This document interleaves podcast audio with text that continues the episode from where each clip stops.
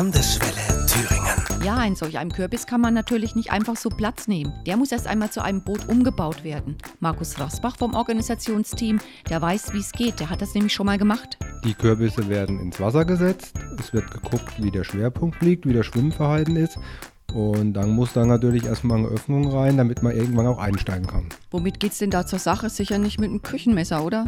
Da wird das mal mit einem Akkuschrauber und einem Bohrer eine Stadtbohrung gemacht und dann mit der Säge erstmal eine Öffnung reingeschnitten. Dann muss das Innenleben, das sogenannte Schlachten, die Innereien rausgeholt werden.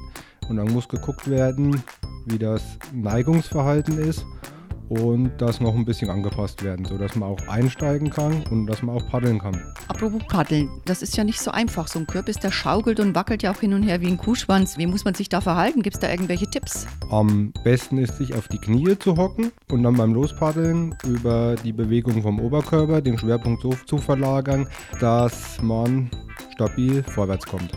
Trotzdem geht es auch ab und zu mal ins Wasser, ne? Bei solchen Wettbewerben. Es ist ja nicht zum ersten Mal im Fammbach, dass gepaddelt wird. Das kann natürlich auch passieren und das ist ja auch ein Teil des Spaß dabei, dass hin wieder auch schon mal jemand ins Wasser fällt.